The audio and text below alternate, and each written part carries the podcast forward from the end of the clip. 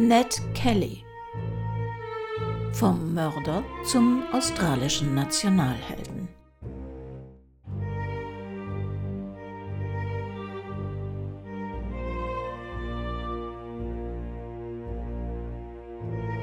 Eine Folge aus der Reihe True Crime History. Erkennungsmusik Stephen Ross, Hamilton, New Zealand. Produktion des Krimi-Kiosk Verlages Petra Weber in Köln.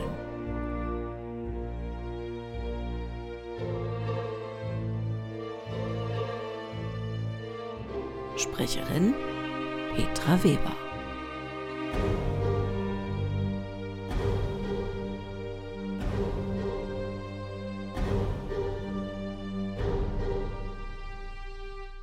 Sommer, Sonne. Geht Ihnen das auch so? Früher, und in meinem Fall heißt das wirklich vor vielen Jahren, da hatte ich als schönes Ritual entwickelt, Wochen vor jedem Urlaub mich in Stimmung zu bringen, indem ich durch Buchhandlungen stöberte und passende Literatur zur Reise besorgte. Wo ging es hin? Heißes Frankreich? Blumiges Cornwall? Thrilling USA oder frostiges Skandinavien. Dazu dann das passende Buch, also möglichst ein Krimi.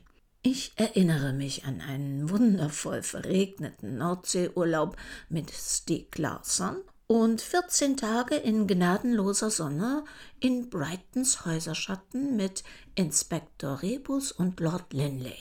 Heute ist dieses Ritual leider verloren gegangen. Die Schlepperei ganzer Buchreihen im Koffer wird jetzt durch E-Books in unbegrenzter Menge überflüssig. Ein Gerät, Millionen Auswahlmöglichkeiten. Ein Land, na was sage ich, ein ganzer Kontinent, ist mir krimitechnisch merkwürdigerweise nie in den Sinn gekommen. Australien. Ein blinder Fleck auf meiner Tatortkarte – Dabei gibt es auch dort hochinteressante True Crime Geschichten. Die wohl kurioseste ist die des Bushrangers Ned Kelly. Ja, Bushranger, das klingt für europäische Ohren irgendwie nach einem freundlichen Wildaufseher mit Försterattitüde, hat aber absolut nichts damit zu tun. Als Bushranger bezeichnete man anfangs entlaufene Sträflinge, die sich dann im australischen Busch versteckten und dort sogar lebten. Der allererste ist der verurteilte Sklave John Caesar, zweite Hälfte 18. Jahrhundert, der gleichzeitig auch der erste schwarzafrikanische Sträfling in Australien ist. Dabei ist er nur knapp zwei Monate im Busch, bevor er dann mit 33 Jahren im Jahr 1796, nachdem ein Preis auf ihn ausgesetzt worden war, erschossen wird. Die Zeit des Goldrauschs 1850, 1860 ist auch die Blütezeit dieser Gesetzlosen. Und auch wenn die Mehrheit der Outlaws männlich ist, ist es keineswegs so, dass nur Männer im Busch leben. Auch Mary Ann Buck lebt im Busch. Mit 14 das erste Mal verheiratet, mit 15 das erste Mal Mutter, aber so richtig berühmt wird sie erst durch ihren Ehemann Frederick Wadsworth Ward, der besser bekannt ist als der Bushranger Captain Thunderbolt. Über den Bushrangern liegt eine seltsame, verklärte Folklore-Romantik. Sie sind zwar Kriminelle oft der übelsten Sorte, doch zu ihrer Zeit und bis heute umgibt sie ein Hauch von Abenteuer, Sex und Crime. Nicht zuletzt haben entsprechende Abenteuerromane, Zeitungsartikel zu diesem Image heftig beigetragen. Literatur und Malerei stilisieren die Bushranger zu Rebellen, australischen Robin Hoods im Kampf der Armen gegen die Reichen. Erstaunlich, denn für diese Sicht auf die Bande brutaler Krimineller braucht es ein sehr ungewöhnliches Verhältnis zu Raub, Mord, Vergewaltigung und anderen Verbrechen. Und äh, die Bushranger teilten ihre Beute durchaus nicht mit den Armen. 1855 wird Edward Kelly, genannt Ned, in Beveridge, Victoria, damals eine britische Kolonie, etwa 50 Kilometer nördlich von der Innenstadt Melbournes entfernt, geboren. In welchem Monat, ob im Juni oder Dezember, ist umstritten. Wie so vieles rankt auch um seine Geburt irgendwie immer ein Mythos. Man merkt's am Namen, Ned Kellys Eltern kamen ursprünglich aus Irland, von wo aus sein Vater John, genannt Red, als Strafgefangener nach Australien deportiert worden war. Die Kellys haben acht Kinder durchzubringen, und die Situation wird nicht besser, als Neds Vater, inzwischen schwerer Alkoholiker und mehrfach wegen Diebstahls verurteilt, stirbt. Ned ist gerade zwölf Jahre alt. Kindheit und Jugend sind endgültig vorbei. Ja, leider ist Mutter Ellen auch nicht gerade eine Bilderbuchmutter. Schnaps und ein geschäftliches Verhältnis zu Prostituierten sind kein Umfeld, das den Kelly-Kindern Glück verheißen könnte. Man muss etwas über die Geschichte Australiens wissen, um zu verstehen, in welch aggressivem Klima Ned groß wird. Die australische Regierung hat es per Erlass ermöglicht, dass auch ärmere Familien, sogenannte Selectors, Grundbesitz kaufen können, damit das weite Land schneller und dichter besiedelt werden kann. Ja, blöd nur, dass auf den verkauften Parzellen häufig schon Landbesetzer hocken, die die vermeintlich jetzt rechtmäßigen Besitzer vertreiben wollen, beziehungsweise auch umgekehrt. Vermeintlich, denn das Land gehörte ja ursprünglich den Aborigines. Selectors und Landbesetzer führen einen erbitterten Privatkrieg, der beide Seiten immer wieder mit der Polizei in Konflikt bringt, die ihrerseits gegen Selectors und Besetzer gleichermaßen brutal vorgeht. Das Land der Kellys eignet sich nicht für Landwirtschaft, weshalb Mutter Ellen etwas Geld mit Vermietung von Schlafraum für Durchreisende und den Verkauf von Schnaps verdient. Gewisse körperliche Zusatzleistungen einiger weiblicher Nachbarinnen ähm, organisiert sie auch.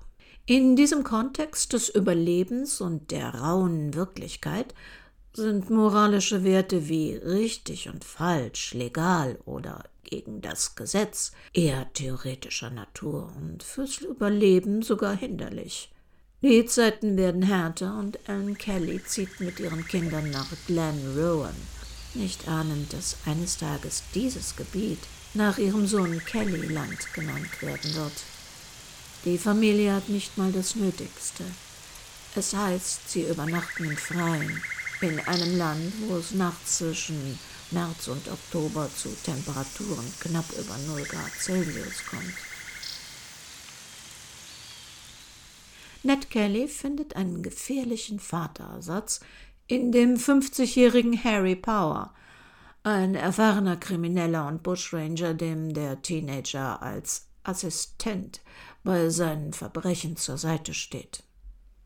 Und so kommt es, wie es kommen muss, als 14-Jähriger steht Ned Kelly dann auch erstmals vor Gericht. Als 15-Jähriger wird er wegen Straßenraubs zu sechs Monaten verurteilt und mit 16 erneut wegen Pferdediebstahls, aber diesmal zu drei Jahren Zwangsarbeit. Nach seiner Entlassung schließt er sich einer Gruppe von Bush Larrikins an, eine Truppe Jugendlicher, die in ihrer Rebellion gegen Gesetz und Konvention selten legal operieren. Ihre Spezialität Viehdiebstahl.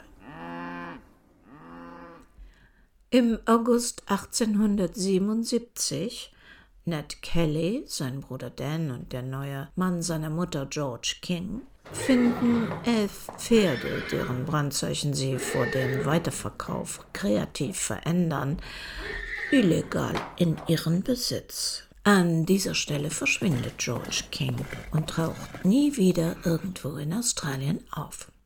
Es bleibt der Spekulation überlassen, was ihm passiert sein mag. Gegen Dan Kelly wird wegen des Pferdediebstahls ein Haftbefehl erlassen. Constable Alexander Fitzpatrick vermutet die Kriminellen bei Mutter Kelly und sucht ihre Hütte auf, um Dan zu verhaften. Doch der ist nicht im Haus, weshalb der Constable im Haus bei Mutter Ellen wartet. Dann sieht er zwei Reiter auf das Kelly-Haus zusteuern. Es stellt sich heraus, dass es bei den Männern sich um den jugendlichen Dan Kelly und seinen Schwager Bill Skillian handelt. Constable Fitzpatrick verhaftet Dan, erlaubt ihm aber unter seiner Bewachung vor der Abreise noch Abendessen zu dürfen. Minuten später stürmt dann Ned Kelly durch die Vordertür herein, schießt auf Fitzpatrick, verfehlt ihn aber, woraufhin Ellen Kelly Fitzpatrick mit einer Feuerschaufel auf den Kopf haut. Es kommt zu einem Kampf und Kelly feuert zwei weitere Schüsse ab, die Fitzpatrick knapp über seinem linken Handgelenk verletzen. Ned zwingt den Constable, sich die Kugel selbst herauszuschneiden und liefert ihm die Vorlage zu einem Märchen, das er später für den Vorfall erzählen soll. Alan Kelly versorgt die Wunde und klärt den Polizisten auf, was passiert, wenn er sich doch zur Wahrheit entschließen sollte. Inzwischen hat Dan Fitzpatrick entwaffnet, mit von der Partie Nachbar Bricky Williamson. Der Mythos Ned Kelly verklärt diese Geschichte. Kelly, ja, man muss sagen, Fanatiker, und davon gibt es heute noch unglaublich viele, glauben zu wissen, dass die Geschichte ganz anders war und sich der Constable wahrscheinlich an Kate, Nets 14-jähriger Schwester, vergreifen wollte. Irgendwelche glaubhaften Hinweise dafür gibt es allerdings nicht. Im Gegenteil, dieses für die Mutter günstige Verteidigungsargument bringt sie vor Gericht nie ein, und selbst Kate bestreitet es. Während Ned jetzt wegen versuchten Mordes von der Polizei gesucht wird und fliehen muss, stehen sein Schwager, seine Mutter und der Nachbar wegen des Fitzpatrick-Falls vor Gericht. Alle drei werden wegen Beihilfe zum versuchten Mord an dem Polizisten verurteilt. Skillian und Williamson erhalten beide Haftstrafen von sechs Jahren und Allen von drei Jahren Zwangsarbeit. Im Oktober desselben Jahres spüren Polizisten das Versteck der Kellys auf. Doch im Stringybark Creek kommt Kelly und seine Gang der Polizei zu.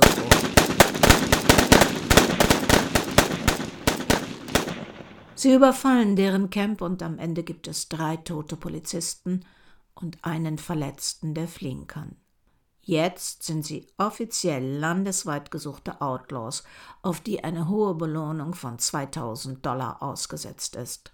Die rechtliche Konsequenz daraus, solche Gesetzlosen dürfen jederzeit und aus nichtigem Anlass von jedem straffrei erschossen werden. Zwei Jahre lang gelingt es der Ned Kelly Gang, sich vor ihren Verfolgern zu verstecken.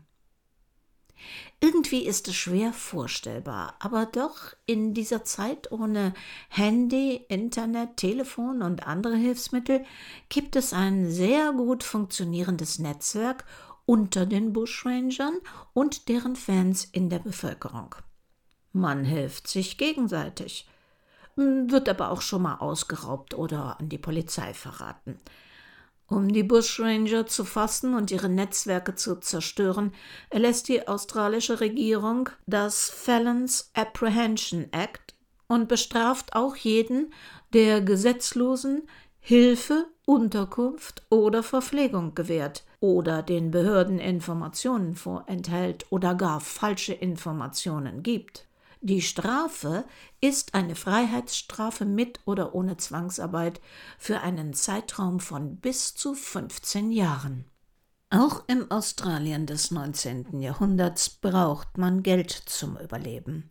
Am 9. Dezember 1878 in Faithful Creek überfallen die Kelly-Brüder und ihre Gang eine Station. 22 Arbeiter und einen fahrenden Straßenarbeiter nehmen sie als Geiseln.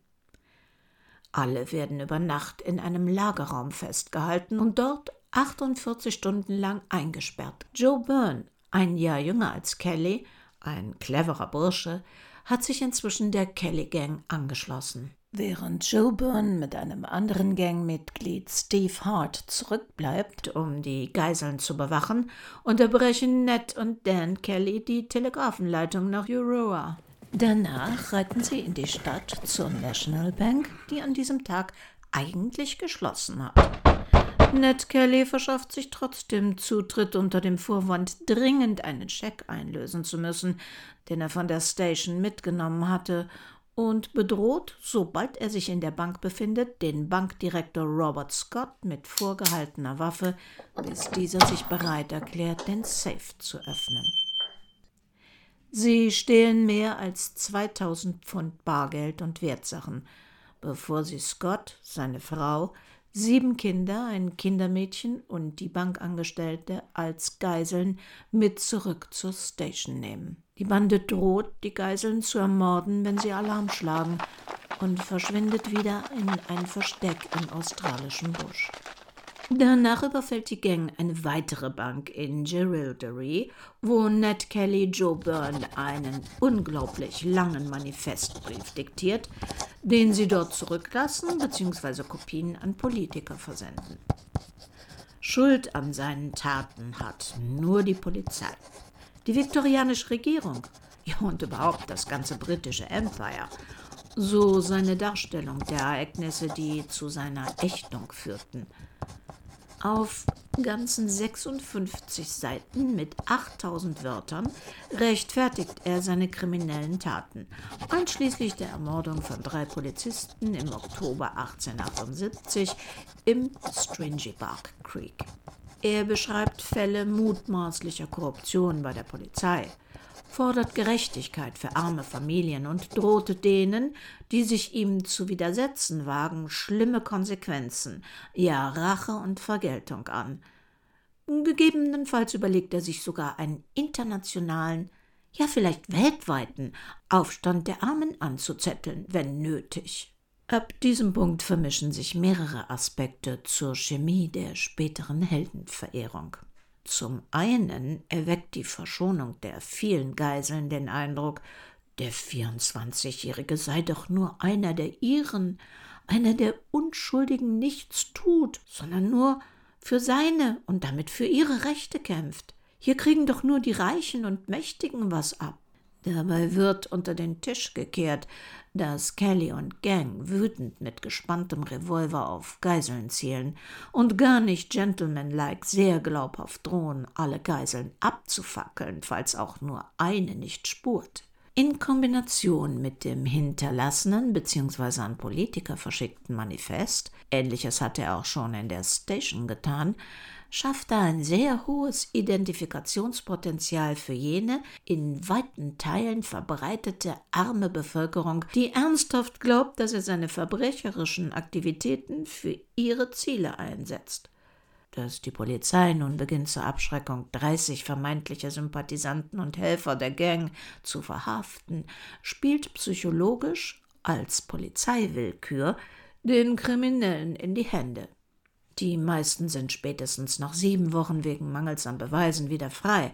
Doch bei neun Männern wird die Untersuchungshaft wöchentlich immer um fast drei Monate verlängert, obwohl die Polizei gar keine Beweise für eine Anhörung vorlegen kann, sondern nur behauptet, die Inhaftierten zögerten aus Angst vor Repressalien, ihre eidesstattlichen Aussagen zu machen die Kelly-Sympathisanten mehrere Monate lang ohne Gerichtsverfahren festzuhalten, kostet die Polizei die letzte Sympathie der Öffentlichkeit und schlägt um zu Ned Kellys Gunsten. Hm, dabei ignorieren seine Sympathisanten, dass Kelly und seine Gang gnadenlose Mörder sind, die nicht davor zurückschrecken, auch Gangmitglieder zu ermorden, wenn sie herausfinden, dass diese mit der Polizei kooperieren. So dann auch geschehen 1880 mit Aaron Sherritt.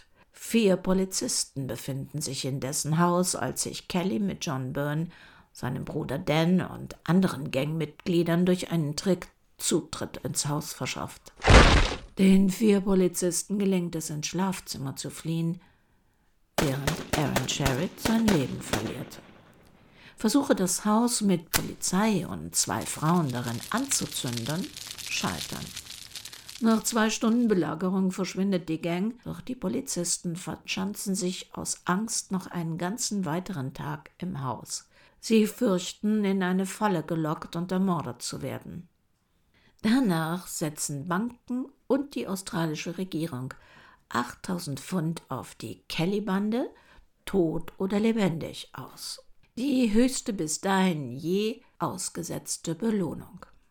Dass Kelly trotz aller Brutalität Menschen vorbehaltlos für sich gewinnen kann, mag auch daran liegen, dass er wirklich ein bildschöner, charismatischer junger Mann ist. Stellen Sie sich ein männliches, mitzwanziger Model vor. Das nachtschwarze, dichte Haar stylisch zu einer Tolle zurückgekämmt, prächtiger Bart, wie gemacht für eine Werbung eines teuren Barbershops, mit melancholischen und auch herausfordernd blitzenden dunklen Augen. Die Augen sind dann noch das Einzige, was man bei den dann folgenden Taten von ihm noch sehen kann. Kelly und seine Gang lassen sich nämlich aus Pflugscharen Rüstungen schmieden. Das Blech wird entweder von Sympathisanten gespendet oder eben von Bauernhöfen gestohlen, erhitzt und dann über mehrere Monate hinweg in Form geschlagen.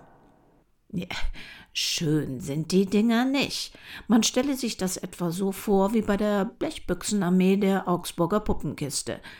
Dazu auf dem Kopf ein hässlicher Blecheimer mit Guckschlitz. Abgesehen von der ästhetischen Komponente sind die Dinger auch verdammt schwer. Ned Kellys Rüstung, die allerdings auch als einzige gepolstert ist von innen, wiegt etwa 44 Kilo, was unter den Gangmitgliedern zu Diskussionen ob ihrer Sinnhaftigkeit führt. Doch da scheint es einen Einsatz für die Vorläufer schusssicherer Westen zu geben. Ned Kelly geht davon aus, dass nach dem Bericht über die Ermordung von Aaron Sherritt mit einem Zug weitere Polizisten aus Benalla angefordert werden. Der Zug mit der Verstärkung muss durch den kleinen Ort Glen Rowan. Neds Plan, den Zug zum Entgleisen bringen, alle Insassen erschießen und dann auf nach Benalla, wo es ja jetzt eine Stadt mit Banken, aber ohne Polizei gibt. Die Banken dann von Geld und Wertsachen befreien, das Gerichtsgebäude in Brand stecken, die Polizeibaracken in die Luft sprengen, alle im Gefängnis Inhaftierten freilassen und ganz im Allgemeinen die Stadt verwüsten und dann zurück in den Busch. Soweit der furchtbare Plan. Die Ausführung beginnt jedoch schon zu scheitern, als Ned und Gangmitglied Steve Hart handwerklich nicht gut genug drauf sind und erst einmal ein paar Arbeiter kidnappen müssen, um bei einer scharfen Kurve, die über eine tiefe Schlucht verläuft, die Schienen der Eisenbahn zu sabotieren. Zur gleichen Zeit reiten Joe Byrne und Bruder Dan nach Glen Rowan. Dort angekommen, besetzen sie den Bahnhof, das Haus des Bahnhofvorstehers und das Hotel Glen Rowan Inn, das gegenüber des Bahnhofs liegt. Hier halten sie etlichen zufällig passierenden Menschen fest, die sie im Verlauf dieses und des darauffolgenden Tages einsammeln. Gekidnappte Frauen und Kinder werden im Haus des Bahnhofsvorstehers verbracht und dort festgehalten. Das zweite Hotel in der Stadt, McDonald's Railway Hotel, dient als Unterbringung der gestohlenen Pferde der Bande, von denen eines eine Dose Sprengpulver und Zündschnüre trägt. Die Sache mit der Rüstung ist irgendwie auch noch nicht gut durchdacht. Da soll also die Kelly Gang auf der Böschung stehen und auf die Überlebenden des Zugunglücks feuern. Hm. Also obenrum sind die Panzer ziemlich hart, aber es gibt keine Beinpanzerung. Das würde ja beim Reiten und Laufen behindern, und angesichts des Winkels eines möglichen Gegenfeuers aus der Böschung glaubt Ned Kelly, dass das auch nicht notwendig sei. Die Bande in Rüstung auf ihren Pferden reitend ergibt ein spektakuläres Bild. Doch der erwartete Zug kommt am 27. Juni 1880 gar nicht. Sonntagnachmittag. Die Geiseln summieren sich jetzt auf 62. darunter auch Spitzel der Gang, die die Gruppe heimlich unter Kontrolle halten sollen, so von innen heraus. Während dieser unerwartet langen Wartezeit versorgt die Bande die Geiseln mit Getränken, organisiert Musik, Gesang, Tanz und Spiele.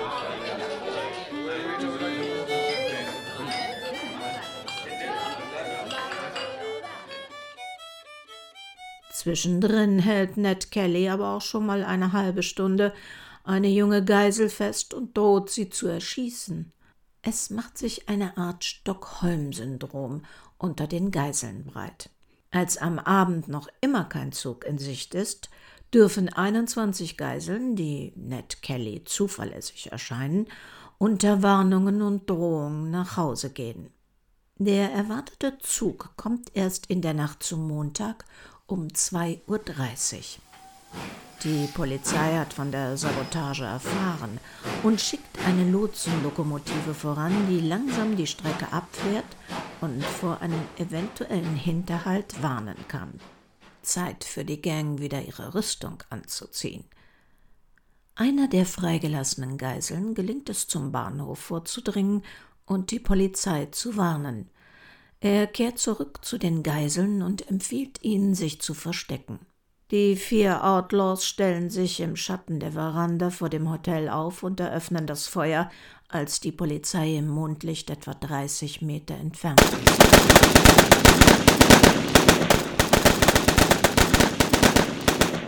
Diese erwidert das Feuer und innerhalb von 15 Minuten werden bis zu 150 Schüsse abgefeuert. Als jemand ruft, dass sich Frauen und Kinder im Gebäude befänden, wird die Schießerei kurz eingestellt. Herr, der leitende Polizist, ist am linken Handgelenk verletzt und muss nach Benella zurückkehren. Ned ist an der linken Hand und am linken Arm sowie am rechten Fuß verletzt. Byrne wurde ins Bein geschossen und er schleppt sich ins Hotel zurück. Zwei Geiseln werden durch Polizeifeuer durch die dünnen Bretter des Gebäudes tödlich verletzt. Der 13-jährige John Jones und der Eisenbahner Martin Cherry. Eine dritte Geisel, George Metcalf, stirbt, ob durch Polizeifeuer oder durch einen versehentlichen Schuss von Ned Kelly bei einem früheren Vorfall, das bleibt ungeklärt. Ned Kelly zieht sich schwer verletzt und blutend hinter das Hotel zurück und beobachtet die Lage. Einigen Geiseln gelingt es zu fliehen. Die ganze Nacht über umstellt die Polizei das Hotel und schießt.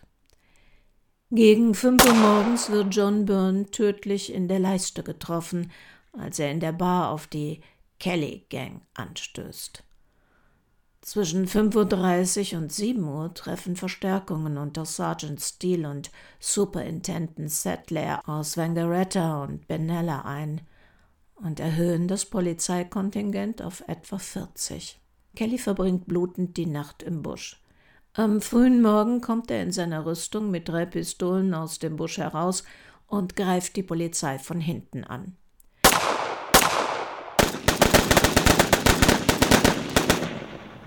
Diese erwidert das Feuer. Kelly taumelt. Den Aufprall der Kugeln auf die Eisenplatte beschreibt er später wie Schläge mit der Faust eines Mannes. Die Rüstung ist dicht, hält die Kugeln tatsächlich ab, doch durch den Aufprall ist er übersät mit Blutergüssen. Die Rüstung wird nun zum Fluch. Sie bereitet Probleme beim Zielen, Schießen, Gehen und Nachladen der Waffe. Das Gefecht dauert 30 Minuten lang. Trotz Deckungsfeuer vom Hotel aus gelingt es Steele Ned mit zwei Schrotflintenschüssen in seine ungeschützten Beine und Oberschenkel zu Fall zu bringen. Er wird entwaffnet und zum Bahnhof getragen, wo ein Arzt seine mehr als 28 Wunden versorgt. Schwere Schusswunden, aber auch Schnitt- und Schürfwunden durch die Rüstung. Gegen 10 Uhr wird ein Waffenstillstand vereinbart. Restliche 30 Geiseln verlassen jetzt das Haus. Die Polizei kontrolliert sie scharf, um sicherzustellen, dass sich keine Gesetzlosen darunter befinden. Und tatsächlich werden zwei der Geiseln als bekannte Kelly-Sympathisanten auch festgenommen. Eine Menge Schaulustiger hat sich bis Montagnachmittag in Glen Rowan versammelt. Rund 600 Menschen werden dann Zeuge, wie um 14.50 Uhr Constable Charles Johnson das Hotel mit den darin verbliebenen Gangmitgliedern anzündet. Matthew Gibney, katholischer Priester, betritt das schon brennende Gebäude, um zu versuchen, doch noch Menschenleben zu retten. Die im Hotel verbliebenen Gangmitglieder John Byrne, Steve Hart und Dan Kelly sind tot. Ihren Verletzungen erlegen oder infolge eines Selbstmordpaktes? Aufgeklärt wird das nie. Obwohl die schwer verletzte Geisel Martin Cherry aus der Küche hinter dem Hotel gerettet wird, stirbt er kurz darauf. Auch Geisel John Jones stirbt am folgenden Tag. Noch zwei Jahre später stirbt seine Schwester Jane an den Spätfolgen einer Kopfwunde durch eine verirrte Kugel. Andere verletzte und angeschossene Geiseln erholen sich körperlich wieder. Ned Kelly wird zusammengeflickt und auch er erholt sich. So gut, dass er am 19. Oktober 1880 nach Melbourne gebracht und dem Richter Redmond Barry vorgeführt werden kann. Jener Richter, der schon drei Jahre zuvor seine Mutter Ellen verurteilt hatte. Die Anklage lautet auf Polizisten Doppelmord. Im Grunde nur ein Bruchteil der Verbrechen, die er sich hatte zu Schulden kommen lassen. Doch man einigt sich sogar, ihm nur einen Mord an einem Polizisten anzurechnen bzw. beweisen zu können. Und so steht der Bushranger, der inzwischen landesweit Popularität erreicht hat, am 29. Oktober 1880 vor Richter Berry und wird des Mordes an Polizist Thomas Lonigan für schuldig befunden und zum Tode verurteilt. Nun ja, das Urteil ist keine große Überraschung. Hatte Ned Kelly doch in seinen Manifesten die Verbrechen zugegeben und mit jede Menge eloquenter Anklagen an Politik und Polizei zu rechtfertigen versucht. Wie bei jedem zum Tode Verurteilten schließt Richter Barry mit dem Satz ab, möge Gott deiner Seele gnädig sein. Worauf der Verurteilte antwortet, ich würde einen Schritt weiter gehen und sagen, dass ich dich dort sehen werde, wo ich hingehe. Dass Richter Barry tatsächlich zwölf Tage später, nach kurzer Krankheit, eines natürlichen Todes stirbt, nehmen Ned Kelly Verehrer als sicheres Zeichen, dass der Bushranger geradezu hellseherische Fähigkeiten hat. 32.000 Unterschriften stehen auf der Gnadengesuchspetition, die eingereicht wird. Ob es wirklich so viele Menschen sind, die Ned Kelly unterstützen, oder ob Kelly-Sympathisanten Tag und Nacht selbst unterzeichneten, nun, da gibt es berechtigte Zweifel. Das Gesuch wird abgelehnt. Kelly werden Gespräche mit Angehörigen gestattet und er lässt sich vor seiner Hinrichtung als Andenken für seine Familie noch einmal fotografieren. Am 11. November 1880 um 10 Uhr morgens wird Ned Kelly gehängt. Ja, über seine letzten Worte gibt es genauso wie über die seiner Mutter jede Menge Mythen. Bewiesen ist, dass der Satz Such is life, der ihm als letzte Worte zugeschrieben wird, so nicht von ihm geäußert wurde. Zum Zeitpunkt von Ned Kellys Tod gibt es rund 2000 kriminelle Bushranger in Australien. Im März 1881 lässt die australische Regierung die Vorgänge um die Verhaftungen von Sympathisanten und das Vorgehen gegen die Kelly Gang untersuchen. In 66 Sitzungen werden insgesamt 62 Zeugen in Städten im gesamten Kelly Country besucht. Der Bericht belegt, dass zwar die Polizei im Zusammenhang mit der Kriminalität der Kellys ordnungsgemäß gehandelt hatte, er deckt aber gleichzeitig auch weit verbreitete Korruption auf und beendet eine ganze Reihe von Polizeikarrieren. Und tatsächlich kommt es auch, wie von Kelly gefordert, zu Reformvorschlägen. Ja, die 8000 Pfund Belohnung werden auf mehrere Personen, meist Polizisten, ausgezahlt. Dabei empörend sieben berechtigten Empfängern, Aborigine-Fahrtsuchern, wird ihre eh schon magere Belohnung von 50 Pfund nicht ausgezahlt. Die Regierung nimmt diese in Verwahrung weil es ja nicht wünschenswert ist, so viel Geld in die Hände von Personen zu legen, die damit nicht umgehen können. Die Befürchtung, dass Anhänger der Kellys eine Revolution und Gewalt übers Land bringen könnten, bewahrheitet sich nicht. Auch weil die restliche Kelly-Familie hilft, dem entgegenzuwirken. Dies ist auch nötig, denn im Mai 1881 buddeln Medizinstudenten Kellys Körper aus dem Gefängnisfriedhof wieder aus, um Kopf und Organe zu sezieren. Um empörte Anhänger zu beruhigen, wird behauptet, es handelte sich nur um ein Gerücht, da fand keine Obduktion statt. Eine Lüge, die durch Knochenuntersuchungen im Jahr 2011 widerlegt wird. Und was wurde aus diesen merkwürdigen Rüstungen? Zwei der Rüstungen, die von Ned Kelly und die von John Byrne, nimmt der in Glen Rowan leitende Polizist Superintendent Hare an sich. Die von Ned Kelly wird er später der State Library of Victoria spenden und die andere von John Byrne behält er. Sie wird von seinen Nachfahren mit seinem Privatbesitz geerbt. 2002 stellt man übrigens fest, dass die vier Rüstungen nicht richtig zusammengesetzt wurden und tauscht die einzelnen Teile wieder der entsprechend richtigen Rüstung zurück.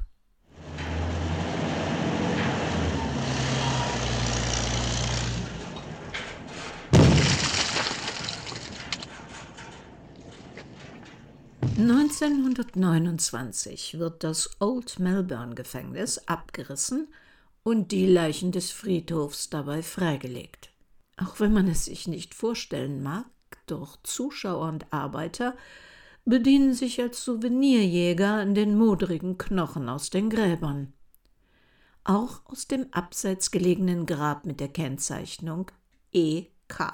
Den Schädel aus diesem Grab übergibt der Vorarbeiter Henry Franklin der Polizei in der Annahme, es könne Kellys Schädel sein. Die anderen sterblichen Überreste lässt er auf seine Kosten in das Pentridge-Gefängnis überführen und dort bestatten. Der Schädel nimmt ab hier eine seltsame Reise. Zunächst wird er bei der Polizei aufbewahrt. Dann holt ihn sich 1934 Sir Colin Mackenzie, erster Direktor des Australian Institute of Anatomy, zu Forschungszwecken nach Canberra.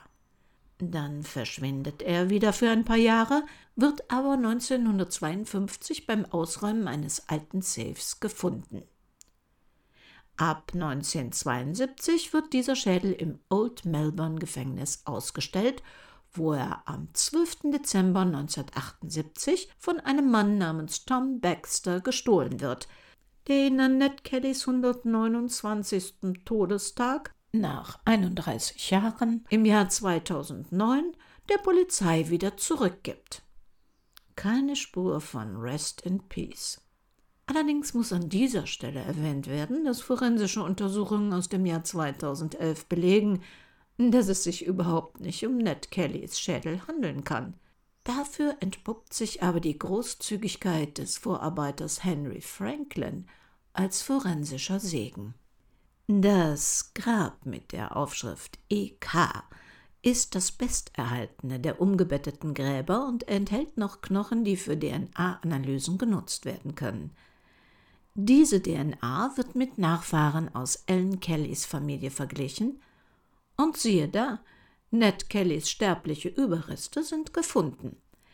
Allerdings nur mit einem kleinen Stückchen seines Schädels.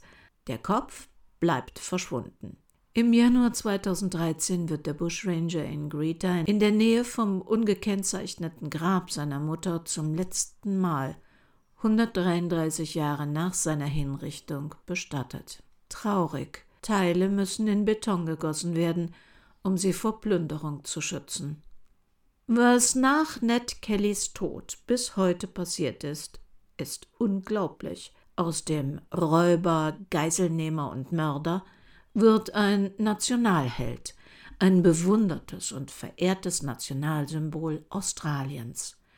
Romane, Gedichte, Gemälde verklären die Kriminalgeschichte und machen es über die Zeit schwierig, Fiktion und Realität überhaupt noch zu unterscheiden. In zahlreichen Filmen, darunter auch einem Comic, wird der Bushranger glorifiziert. 1951 dargestellt von einem australischen Footballspieler namens Bob Chitty, 1970 sogar vom Rockmusiker Mick Jagger, 2003 von Heath Ledger und zuletzt 2019 von George Mackay. Bei der Eröffnungsfeier der Olympischen Spiele in Sydney im Jahr 2000 tragen Performer Kostüme, die an die Kelly-Rüstung erinnern sollen. Seine verschwurbelten, wenn auch sprachlich gekonnten Wutmanifeste werden australisches Literaturgut. Dabei waren sie zu Kellys Lebzeiten nur als Zusammenfassung erhältlich und ihr Inhalt wurde erst komplett 1930 veröffentlicht. Das Original beider handschriftlichen Exemplare werden gehütet wie ein Schatz. Maler setzten ihm ein Denkmal in Öl. Professor Graham Seal, Folkloreforscher und Gründer des Western Australian Folklore Archivs, ist 1980 dem Phänomen der romantisierten Bushranger-Ikone nachgegangen und schreibt in seinem Buch Ned Kelly in Popular Tradition. Kelly wird oft als Verkörperung von Eigenschaften angesehen, die als typisch australisch gelten, wie zum Beispiel sich der Autorität zu widersetzen, sich auf die Seite des Außenseiters zu stellen und mutig für den eigenen Glauben zu kämpfen. Natürlich ging Kelly auch in die Musikgeschichte ein. Selbst Johnny Cash besang die Ballade vom jungen australischen Bushranger in einem Country-Song. Kelly ziert mehrere Briefmarken, Hipster benennen ihre Bärte nach ihm. Kellyaner, ja, die gibt es, sammeln alles, was mit ihm zu tun hat, und der Tourismus mit ihm als Galionsfigur ist ungebrochen. Nicht zuletzt ist der australische Krimipreis der Ned Kelly Award, liebevoll auch Neddy genannt. Hm, fassen wir doch mal die Fakten zusammen. Ein Junge aus einer schwierigen Großfamilie mit alkoholsüchtigen Eltern und einer promiskuitiven Mutter schließt sich zunächst Kriminellen, Raubmördern an, um dann selbst Kopf einer Gang zu werden, die Geiseln nimmt, mordet und stiehlt. Wer ihm im Weg steht, stirbt oder verschwindet wie sein Stiefvater George King, der nach einem gemeinsamen Raubzug nie mehr gesehen ward. Zur Rechtfertigung seiner Taten hinterlässt er Manifeste mit Wutreden, die Ungerechtigkeit anprangern und eine Umverteilung des Vermögens von Reiche auf Arme fordern. Nach einer Geiselnahme wird er verhaftet, nachdem er zuvor versucht hatte, einen Zug zu stoppen, um alle darin befindlichen Insassen herauszulocken und gnadenlos zu töten. Ähm, bei der Umverteilung von Besitztümern beschränken sich seine Aktivitäten auf das Verbrennen von Hypotheken in überfallenen Banken und die charmante Behandlung weiblicher Geiseln, die man aber wohl kaum wirklich dazuzählen kann.